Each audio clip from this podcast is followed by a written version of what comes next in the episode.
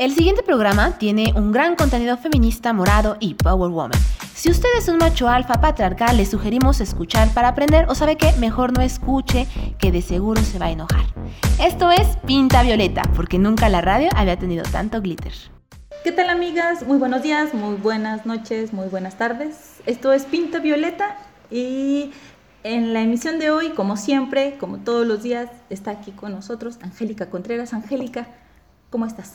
Tania, muchas gracias. Ah, feliz de estar aquí contigo platicando una semana más en esto que es Pinta Violeta. Eh, aquí llenando con de glitter la radio, los medios y todo. Todo lo que se deje. Sí, nos dejaron de embarradero, pero nos encanta. Sí, y el día de hoy nuestra, nuestro tema es hablar de eh, el 8M y 9M. Es obligatorio también para nosotros hablar de. Exacto, porque más allá de lo que se está viralizando en los medios, hay que regresarnos al origen, al por qué y a las para qué del movimiento. Pero antes de que empecemos a hablar de esto, les recordamos que vayan corriendo en este momento. Bueno, no corran, por favor. Nada más métanse a su, teléfono, entren a Instagram. ¿Ya están en Instagram? Ahora váyanse, busquen Pinta Violeta AGS y denle seguir, por favor, porque ahí estamos subiendo toda la información. De hecho, en historias destacadas estamos guardando todas las recomendaciones, fotos con las personas que estemos aquí invitadas, todas con todas las amigas, eh, para que ahí esté la información al acceso a un clic y a la mano para que cuando ustedes gusten nos escuchen si están haciendo lo que sea. Lavando los trastes, por supuesto. Ahí en situación romántica también nos pueden poner de fondo, para que, se visto. Para que corten la inspiración. No, pero no terminé la idea. Era lavando los trastes, porque ahí es donde Irma Erendira Sandoval nos dice que vamos a estar el 8M, todas las mujeres que no nos quedemos en casa, para que no tengamos la tentación de lavar los trastes, ¿no? Y las que no quieran irse de argüeneras, también para que nos escuchen, como diría el presidente de la Cámara Empresarial aquí, el señor Pedro, aquí en Aguascalientes. No, es que ni por ningún lado, de verdad, o sea, entre declaración nitis, o sea, no, de veras, pobrecitos de lengua se comen. Sí, no, y todas las, bueno, ya, ya que seguimos en estos sátiras, a todas las empresas y eh, universidades y gobiernos que nos dieron permiso, pues muchas gracias, ¿eh? porque la verdad no sé qué haríamos sin sus permisos. Estoy, estoy tan, tan emocionada, si de ese día estaré eh, pues al pendiente y muy agradecida por, por el paro, ¿no? Por haberme otorgado el este permiso. Y porque no hay repercusiones para nuestras, este, todo.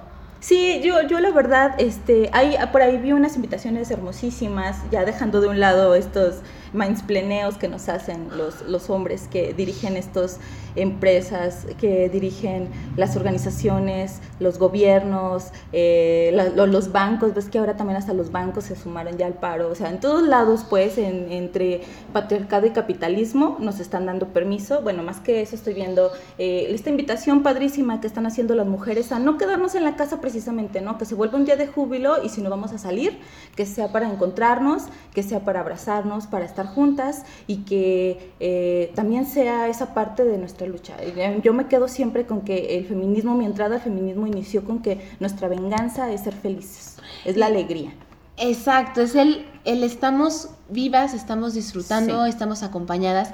Pero quiero que ustedes que nos están escuchando en su casa, en la oficina, donde quiera que estén, amigas, claro. vamos a, a, pensar por un momento eh, al estilo, al estilo hombres. Sí, por favor. Sí. Porque quiero que necesitamos explicar qué pasa con el paro. Claro. A ver, quiero que se imaginen el lunes 9 de marzo que el paro va a significar estar en pijama, eh, acostada en cama.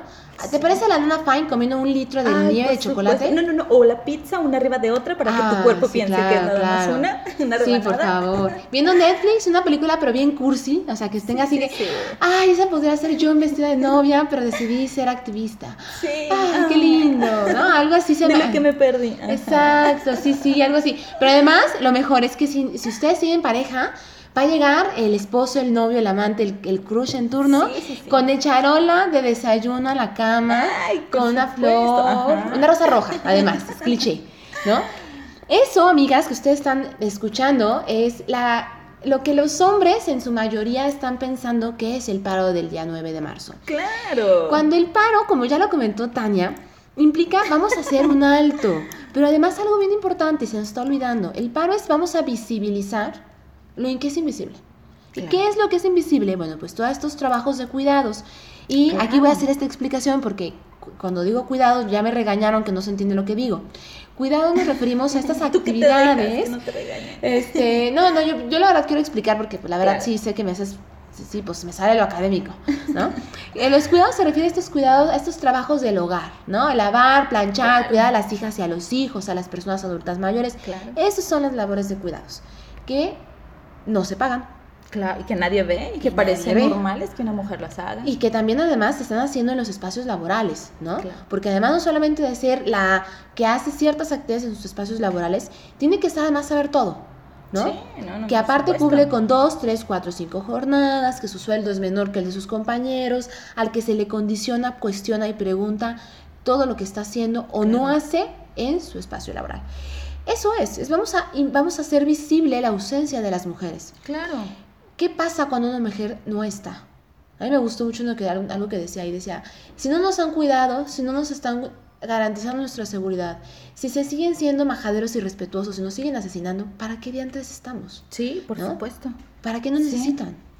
Sí, pero es que no es igual cuando una mujer descansa el día que le corresponde a cuando todas las mujeres descansan el mismo día. Exacto. Y que entonces ahí no se ve eh, la materia prima de la que hacemos eh, nosotros, de la que nos encargamos, pues, eh, nuestro trabajo, nuestro pensar. Y que también lo voy a decir muchas veces en las empresas, en las escuelas, en estos mismos trabajos, siguiendo esta invisibilización, pues parece que el, el trabajo se hace ipso facto. Ahí está nada más porque sí y nadie le importa quién lo hizo solamente que está.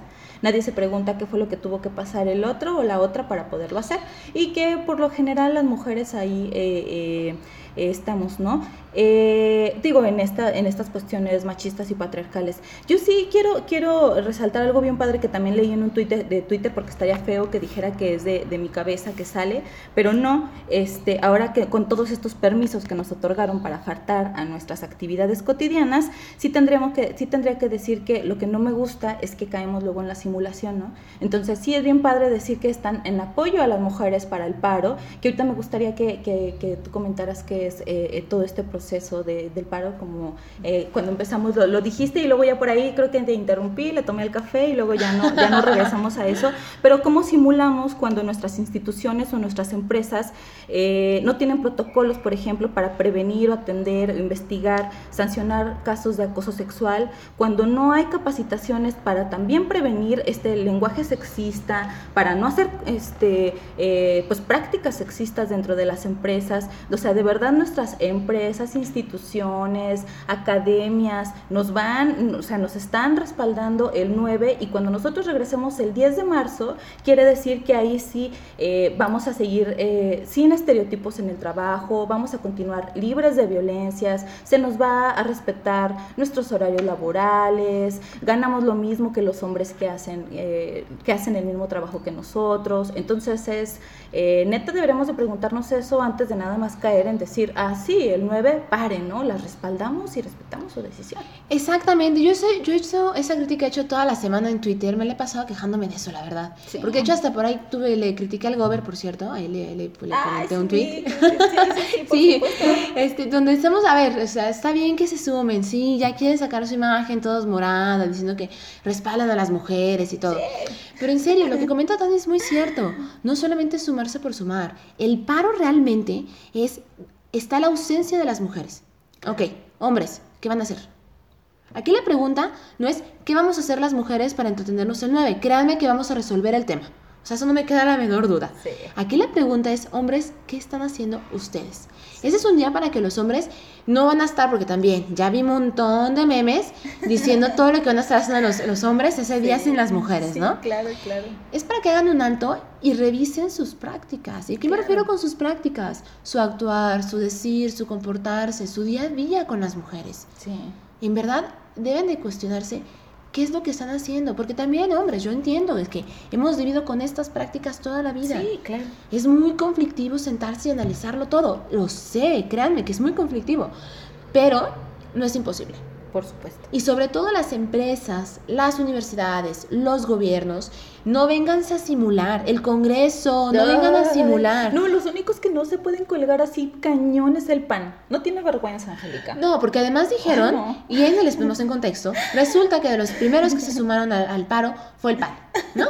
También por ahí les criticamos en su tweet. Y luego aquí en Aguascalientes, obviamente el Congreso completito salió, que por cierto ahí me llamó un diputado para decirme que él no. Este, sí, claro. Eh, a sumar, pero eh, lo más curioso, lo más curioso, por favor, quiero que, hay que reírnos juntas, es que dijeron que sí se sumaban, pero no se sumaban a la agenda feminista. No. Alguien, por favor, les, ahí, ahí pásenos cuál es la agenda feminista. Yo pensaba que la agenda feminista era la agenda por los derechos de las mujeres. Por supuesto. Esa es la agenda feminista, señoras y señores. Pensando, ¿no? ¿no? No, no, Y luego aparte caen en una... No, sí lo tengo... A él sí lo voy a mencionar porque él sí evidencia por completo su estulticia, por no decirle más feo, de veras. muy educadamente. Sí, sí, sí. O sea, de verdad, Gustavo Báez, que es el dirigente del PAN en Aguascalientes, sale a decir que eh, no se pueden sumar a esta agenda feminista porque obviamente el PAN respalda eh, todo este tema pro vida, entre comillas, y que aparte, pues, un feminicidio también se puede eh, cometer desde el vientre, ¿no? O sea, no, no, no inventes de verdad, qué, qué ignorancia. Pero se suman al paro. O sea, de verdad, o sea, qué ignorancia porque ni siquiera sabe qué, qué, qué, qué pedo, o sea, de verdad, ¿cuántos, ¿cuántas causales hay para determinar un feminicidio? Ocho, aquí en Aguascalientes. ¿Y, qué, ¿Y qué tiene que suceder con, con un aborto para que cumpla alguna de esas causales? O sea, para empezar, ya dejándonos de otras cosas, ¿no? Entonces es de, no, me, me molestan de verdad. Sí, y, es lo más, y el colmo de las últimas personas que se sumaron a este, a este paro fue el Congreso, diciendo que se sumaban a el paro, pero no, no respaldaban la agenda feminista. No tenían que decirlo en medio, nosotras ya sabíamos que no respaldaban la agenda feminista, bueno, que lo siento, es la agenda por los derechos de las mujeres. Pero es eso, sí, súmense todas las personas que quieran, pero no vengan a simularnos. Sí, y que, sí viste lo que hizo Beatriz... Eh, Gutiérrez Müller? Le, ah, sí, que primero sí, pero luego no. Ay, sí, otra igual. Sí, la, la, doctora Beatriz, eh, que ya desde que empezó, bueno, cuando fue electo el este AMLO, dijo que no quería ser llamada la primera dama. Claro. Entonces vamos a dejarlo en que es la doctora Beatriz. Pues primero sumó, dijo que se sumaba al paro.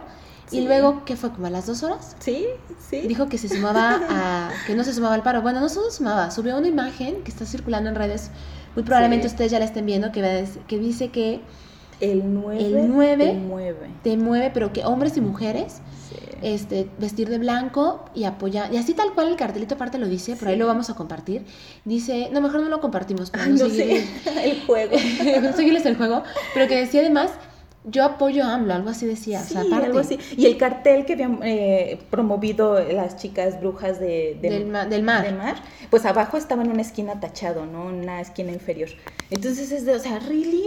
O sea, ¿por qué llevarlo a una cuestión política donde otra vez estamos dejando de, a un lado el, el, el pues, el, motivo por el que salimos a parar, ¿no? Ahí es donde tú ibas a iniciar y yo creo que te interrumpí. No, y que justamente es eso, algo bien importante, y de hecho que yo se lo dije, y lo voy a volver a repetir, se lo dije al señor Pedro de la Cámara de Empresarial de, aquí de Aguascalientes, que se olvida que la lucha, de hecho, empezó por las mujeres, las mujeres obreras, el reconocimiento de sus derechos laborales. No es un día que estamos, que lo queremos para celebrar. De hecho, quien celebre y quien se osa decir que estamos celebrando algo, pues les invitamos a leer la historia del movimiento, porque no tenemos nada que festejar. De hecho, cito a la señora Roxana de Escobar, que ella menciona una frase que se me hace muy fuerte, pero es muy realista, que dice que ella va a festejar el día 9 de del 9, 8 de marzo cuando no tenga ninguna mujer en el refugio. Sí, y que ella es la, eh, la, titular, la directora de este refugio de violencia extrema mujer contemporánea. Exactamente, imagínense en verdad la trascendencia y lo importante que es este día, porque el, 9 de, el 8 de marzo, bueno, ya era el 9 porque cae el lunes, nos sirve para visibilizar, sí, reconocer el trabajo que se ha hecho, que hemos hecho y que han hecho las mujeres durante muchos años para los derechos, porque las mujeres no nos han regalado nada. No, Pero también para visibilizar y criticar la falta de trabajo, la falta de garantías, la falta de seguridad, la falta de recursos. Y aquí podremos pasar un programa entero hablando de la falta de todo en los nuestros derechos. Por eso paramos y por eso no es un privilegio y lo hacemos también por las mujeres que no pueden parar porque ese, ese día paran, no le, deban, no le llevan de comer a sus hijos. ¿sí? Entonces también por ellas paramos porque esperamos que esto al final aterrice también en sus cuerpos y que en algún momento ellas también lo puedan hacer y que se puedan sumar. ¿no? Y ya lo hemos hablado luego en otros espacios, es como de verdad, si ese día se quieren tirar a ver Netflix, va a ser su decisión si lo pueden hacer, háganlo de verdad, porque hasta el ocio se nos condiciona y no podemos estar en paz porque ya nos sentimos culpables, ¿no? Ya somos unas flojas por quedarnos acostadas todo un día. Entonces hay, un montón de temas alrededor de. Bastante, sí, ahorita vamos a continuar con esta charla porque además tenemos ya la entrevista. Y antes de pasar a la entrevista, tenemos una serie de recomendaciones. Eh, yo les quiero recomendar algo, ahora sí me voy a ir de clásico, lo escribió un hombre, es este, un griego clásico, Aristófanes, y eh, la obra es una comedia que se llama Lisístrata, porque eh, Lisístrata es una mujer que eh, insta una huelga, eh, pero una huelga sexual, a todas sus, sus mujeres de, lugar, no recuerdo en, qué lugar de Grecia se situaba esta comedia, pero les dice, no, hagamos una huelga sexual para que nuestros hombres regresen de la guerra y ya, no, ya bajen sus armas. Entonces nosotros ahora también podemos ponernos en huelga sexual y ser unas lisístratas también y decir, bueno, de aquí no comen hoy. Ay, no había pensado eso. Huelga sexual el 9 también. A la lista. Yo les traigo unas recomendaciones yo, yo me fui esta vez a la Netflix, literalmente. Sí, ya que ya para esto, lo que están pensando que vamos a hacer el día 9, yo les recomiendo, amigas que nos están escuchando, que entren a Netflix o se reúnan en, a ver Netflix, eh, las que, todas las que puedan. Y hay una serie de documentales muy buenos acerca del feminismo y los derechos de las mujeres. Es una lista muy larga, se la vamos a compartir en Instagram, pero mis favoritos es la de She's Beautiful When She's Angry, que es eh, la, esta está muy bueno, es la historia del, del feminismo en Estados Unidos. La traducción en español fue algo así como eh, ¿Por qué están enojadas las mujeres? ¿No? Es, se me hizo medio rara su traducción. Eh, y está otro muy bueno también que se me encanta que se llama Feministas, ¿qué estaban pensando? Ese, a partir de una serie de fotografías, hablan, eh, entrevistan a, feministas históricas en Estados Unidos, que se me hace muy bueno. Y finalmente, porque los medios hay que hablarlos, es Miss Representation. Ahí está, por favor, también. véanlo. Sí. Ese, y hay un montón más. Bueno, para salir de Estados Unidos, véanse uno que se llama es en la, de la India, la de Educando a una Nación a partir de un lamentable caso de violación ah, en Nueva Delhi. Entonces también véanlo. Y les vamos a convertir muchos más documentales que hay en, Netflix para que ustedes puedan verlos. Y se avienten todo el día. Exactamente. Y reúnanse porque también yo sé que hablar de Netflix es hablar de un privilegio. Entonces, las que no puedan tener, eh, no tengan cuenta, reúnanse con compañeras, amigas, hay que reunirnos. Y compartan. Y compartan. claro. Y regresamos. Continuamos en esto que es Pinta Violeta y ahora llegamos ya a esa sección de entrevistas. Hoy tenemos aquí con nosotras a una gran amiga. Ella es Isabel Cabrera Manuel, eh, docente, feminista. Ah, luego la puede ver ahí en, el centro que anda en su bicicleta. Sí, claro. Eres también parte de la, de la EFA, ¿verdad? Sí, de la Asociación de Estudios Éticos y Filosóficos de Aguascalientes. Síganos, por favor. Qué padrísimo. Padrísimo, pues bienvenida. Bueno, pues muchas gracias Tania, Angie por recibirme. La verdad estoy muy contenta de participar en este, eh, en este podcast de Pinta Violeta, me encanta. Eh, y bueno, pues el día de hoy vamos a hablar justamente de la conmemoración del Día Internacional de la Mujer, que es el tema que nos tiene a todas y bueno, también a todos, aunque no siempre de la misma manera, eh, muy activos, muy activas en redes sociales, este, en los espacios públicos. y bueno, poco, poco usualmente, incluso eh, ya digamos eh, como parte de la agenda de ciertos sectores que nunca habíamos visto pronunciarse en favor de las mujeres. ¿Qué tal, eh? Claro, claro, no, súper colgados. Hace rato comentábamos precisamente eso, nunca lo hubiera esperado de el pan, por ejemplo, que es como, ya, ya me causa risa, ¿no? Ya es hilarante. De hecho, lo que fue en un, el obispo de no me acuerdo qué parte también dijo que la iglesia se sumaba. Y comentario en Twitter de, ah, ok, ese de la iglesia se va a y va a sacar nuestros, sus sus rosarios de nuestros ovarios?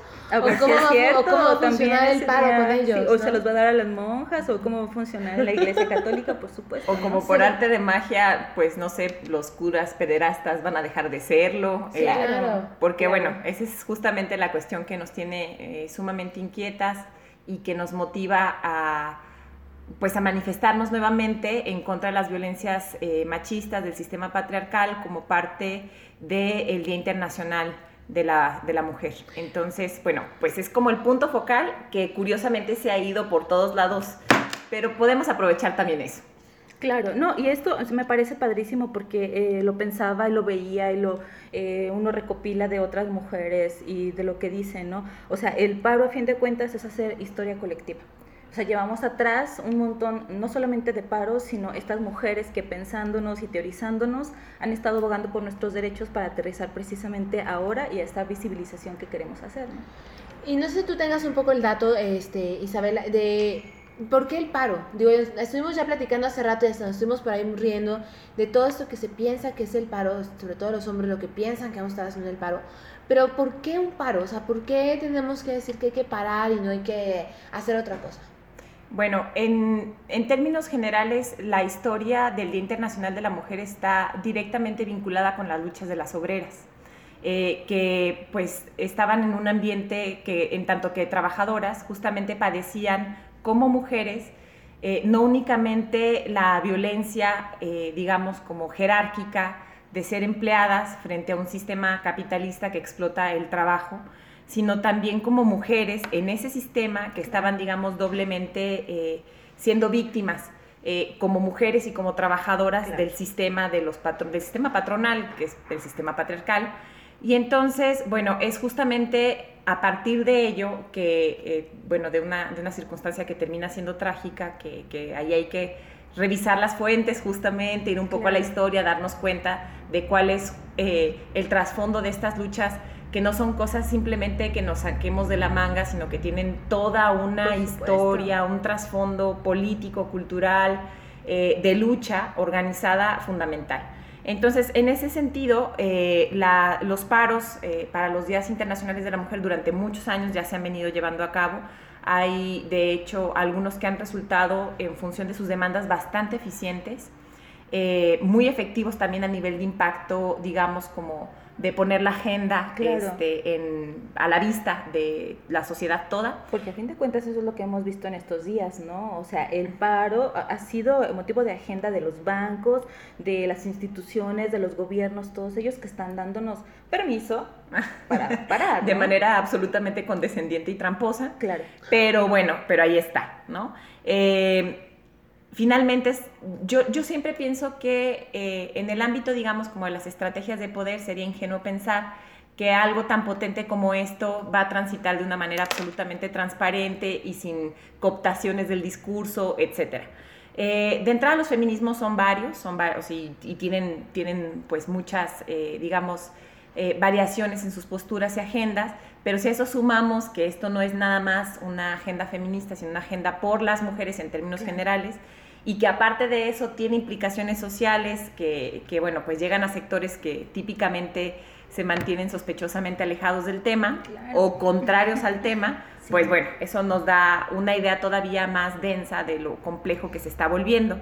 Pero como ustedes dicen, eso nos tiene en la eh, vida pública muy presentes como a veces no se ha logrado que estemos. Entonces, aunque sabemos que, que el discurso se puede cooptar, y que evidentemente no va a haber como una transparencia total, eh, pues lo que me parece es que un discurso tan eh, legítimo como este, independientemente de todas estas estrategias del poder por anular, digamos, el potencial eh, de lucha y revolucionario de una idea como esta, tampoco terminan de, pues digamos, de domesticarlo, ¿no? Que, para utilizar una palabra que es típica, ¿no? Este, en relación al sistema patriarcal contra las mujeres. Entonces, las ideas y ciertas eh, formas de relacionarnos entre nosotras son indomesticables. Sí, por supuesto. Tú hablabas aquí ahorita, este, eh, Chabela, de las implicaciones sociales. Pero también hemos hablado mucho de que ha habido este permiso y este no haber, ¿qué decíamos hace rato? No va, no va a haber em, consecuencias por la ausencia. ¿Cuál sería un verdadero paro? Porque ya nos reímos hace rato de todo lo que no es un paro. ¿Cuál sería un verdadero paro? Bueno, yo creo que hay diferentes formas de parar y evidentemente no podemos ser eh, ingenuas y pensar que todas las mujeres estamos en condiciones de parar, ¿no? Eh, yo creo que un feminismo de la diferencia interseccional como el que particularmente trato de llevar a cabo y en el que trato como de, transitar, este, definitivamente tiene que tener en cuenta las categorías eh, de clase, de raza, este, que pues que nos podían plantear la imposibilidad de ciertas personas de parar o la falta de necesidad de ciertas personas por parar. Entonces, pues un paro en ese sentido siempre va a ser un paro parcial, ¿no? Eh, pero lo suficientemente general para que genere para que produzca un impacto eh, que nos permita visibilizar el nivel de la labor de las mujeres en sociedad, ¿no? Es decir, que se vea de verdad la falta que hacemos y la cantidad de labores que llevamos a cabo. Hace un momento yo decía, Angie es una de las personas más activas que conozco. O sea, de verdad, no, no me imagino un día sin Angie. O sea, cuántas cosas de verdad dependen de su capacidad de concentración, de gestión y de, voluntad, ¿no? De cambio.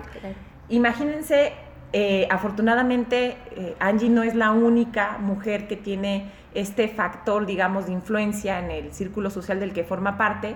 Cada mujer con las actividades que realice, una mujer que materna, una mujer este, por ejemplo, como yo, que se dedica a la docencia, una mujer este, que se dedica a las labores de cuidado en su casa, una, mujer que está, como decías tú, en un banco, que ahora, eh, es decir, las mujeres en donde se encuentran realizan muchas más labores, mucho más invisibilizadas y peor remuneradas en general que los varones. Y si pensamos, o sea, la explotación en este, en este sentido estricto de la palabra, esta explotación también, o sea, va desde la cama hasta lo laboral y en esta explotación emocional y afectiva que estamos rodeadas también, o sea, es también una forma de parar, ¿no? O sea, ahí tenemos que detenernos al menos un momento nosotros y le decía yo también a Angélica, bueno, hay un montón de cosas que hacer, nos podemos juntar para, para ahora sí que integrarnos como comunidad y pensarnos entre nosotras, reírnos y no solamente que sea un paro que se refleje en las labores que a fin de cuentas nos van a suplir. Es como eh, un día descansa una mujer y descansan todas las mujeres de esa empresa, pues se organizarán, pero porque al día siguiente, el 10 de marzo, ahí van a estar todas otra vez. Entonces, ¿cómo paramos a fin de cuentas, pero de todas estas circunstancias en las que somos constantemente explotadas? ¿no? Y también entender que el paro, sobre todo para las, las, pensando en las mujeres, por ejemplo, obreras o que se encuentran en empresas, no significa voy a salir más tarde el 8 o el 7 o el 6 para poder parar. O el 10 entrar más temprano. Exacto, o hacer el doble de trabajo. O me imagino, por ejemplo, aquellas, eh, aquellas mujeres que que están en las labores de en el hogar, por ejemplo, voy a cocinar el doble. Claro. Sí, ¿no? O voy a dejar todo limpio para poderme ir de paro. O la que va a decir, la que dice, no, yo no trabajo ese día, pero me voy a quedar en la casa a precisamente a cuidar, a hacer todos esos eh, quehaceres domésticos que me corresponden, con todo el entrecomillado. Por eso es tan, perdón que te interrumpa, pero por eso es tan importante hacer hincapié en eh, que tenemos que parar también en relación a esto que denominamos la doble o la triple jornada. Es decir, todas las actividades que como mujeres eh, cubrimos sin que se entiendan, digamos, en el ámbito de lo estrictamente productivo como trabajo, porque no se remunera. Que de entrada está mal que no se remunere y aparte de todo, doblemente peor que no se valora. Entonces, en la medida de nuestras posibilidades, también parar con eso. Las mujeres que no puedan laborar, parar en sus espacios de trabajo, por ejemplo, o en las escuelas, ¿cuál sería la recomendación para ellas? Pues ahí yo también, por ejemplo, pondría la posibilidad de una manifestación simbólica, un momento de reunión en el que dejen, digamos, como el espacio individual de trabajo, se reúnan en un espacio en donde puedan eh, llevar a cabo algún tipo de pronunciamiento o simplemente eh, generar un espacio en el que se escuchen, en el que canten un rato, en el que compartan quizá la comida con más calma que la que típicamente lo hacen, que eso es una cosa que yo quisiera como comentar acerca de mi posición personal en relación a la convocatoria general del paro. Eh, esto de que no veamos a ninguna mujer en las calles, pues yo sí tengo un problema con que nos confinemos en los espacios privados por dos cosas principalmente. Primero, porque típicamente es en los espacios privados donde llevamos a cabo más eh, tareas eh, invisibilizadas. Y se da más la violencia, además. Ese es el segundo que me parece todavía más grave. Justamente es en los espacios del hogar en donde las mujeres típicamente, eh, lamentablemente, son víctimas más de violencia. en el ámbito justamente de, de lo familiar, de lo privado. Entonces, más bien me parece justo como decías, Tania, que es un buen momento para, en efecto, no consumir, no laborar en medida de lo posible, este, no realizar las labores de cuidado que siempre están a nuestro cargo, sino más bien encontrar espacios para vernos entre nosotras, eh, quizá con tu amiga que no habías tenido chance de ver, o con tus compañeras de trabajo que siempre solamente tratan temas del trabajo. Y que estás en ese rush y en ese estrés del trabajo porque es lo cotidiano. Y es lo que hay y nada más, ¿no? O sea, sería la idea que hubiera algo más. No, y también quitando esta, esta, esta idea que se tiene, ¿no? De que mujeres juntas ni difuntas. Y al sistema patriarcal le conviene esto, ¿no? Cuando las mujeres nos reunimos, platicamos, creamos, es cuando pasa esto que estamos viendo. ¿No? Sí, yo sí, yo sí eh, me quedo eh, con eso porque me parece como bien bonito en esta eh, forma de hacer historia colectiva. Me gustó mucho el término porque de eso se trata. Pensamos que sí, o sea, viene arrastrando mucho tiempo esto del paro, pero no solamente es que sea el paro, es cómo nos reunimos, cómo estamos juntas y que aparte mm, hace pocos años todavía que en las oficinas de gobierno repartían una flor. Exacto. entonces, o sea, esas costumbres, sí, entonces todavía es, es muy común verlo en otras esferas donde quiere decir que no hemos como aterrizado del todo y que sí traemos una historia colectiva, pero que hay como esparcir, ¿no? Y que en este año en específico yo sí lo veo bien potente. Eso me gusta. Porque además muchas expresiones distintas de mujeres, o sea, ella que hacemos esa aclaración, mujeres, no de feministas, o sea, mujeres se están sumando. O sea, las mujeres, me decían una, una, amiga que tiene a su hija en un colegio, eh, aquí en Aguascalientes, decía, de repente las mamás del grupo empezaron a compartir que ellas también el lunes iban a parar y no iban a llevar ni siquiera a sus hijas en la escuela. Y yo le puse así como, aparte en, en, plan sangrona, ¿no? Le puse, ¿a qué? Pero asegura a sus empleadas domésticas si les van a tener haciendo la comida. Dice, no, que sí les van a dar el día. Dije, ah, ¿y se los van a pagar? No, que sí les van a pagar. Ah, no, entonces ya no digo nada. claro, claro. Entonces, es decir, ¿cuántas están sumando? Desde sus diferentes espacios, en su medida de sus posibilidades, pero están sumándose. Y eso es algo muy padre que en verdad es una real oposición de las mujeres a todo esto que está sucediendo. Y, y que yo sí creo de veras que en esto de, de la misma colectividad pareciera que nada más eh, un espectro muy pequeño puede tener el privilegio de parar, pero yo, yo sí quiero pensar, o sea, en estas formas idealistas, utópicas que nos inventamos si quieren, que en algún momento va a aterrizar en mujeres que no, que no pueden ahorita parar y que esta misma explosión va a hacer que aterrice también en ellas. Sí, que se están sumando muchas explosiones. A mí me han escrito varios, este, sobre todo directores de escuelas preguntando cómo le hacen para parar de forma correcta en sus escuelas con las alumnas porque tienen esa a mí me pareció me pareció muy lindo en el sentido de que tienen esta inquietud y como para no regarla literalmente están preguntando.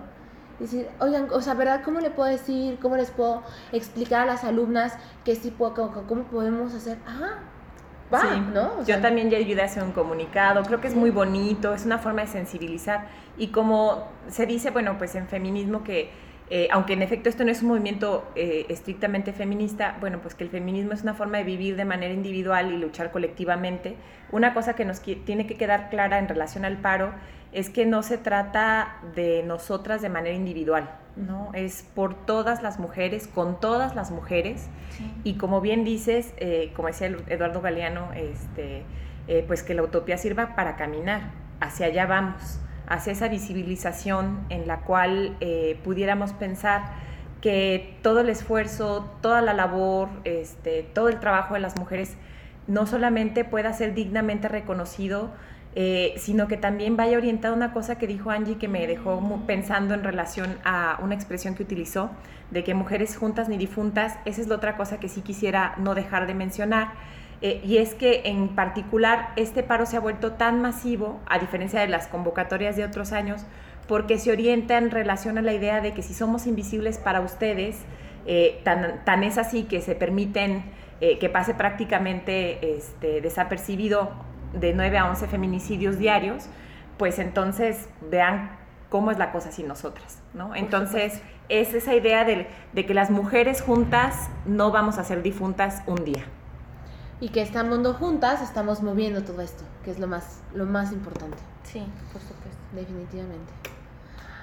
Vaya. Nos, nos queda, nos, yo no me quedé sin aliento. Este, es que de verdad que luego es muy fuerte porque pareciera que no que no que cada una precisamente en estas formas individuales de comportarse o de hacer lo demás eh, lo más chido es que podemos pensar que vamos hacia donde mismo pensar que de verdad estamos tirando para donde mismo. Sí y sobre todo pensar que en estos en estos individualismos que también nos han enseñado que debería ser la forma correcta estamos con diferentes colores pero con una causa. Y digo porque me llegó un mensaje de una señora eh, que decía que ella eh, no cree en los pañuelos verdes, así me dijo.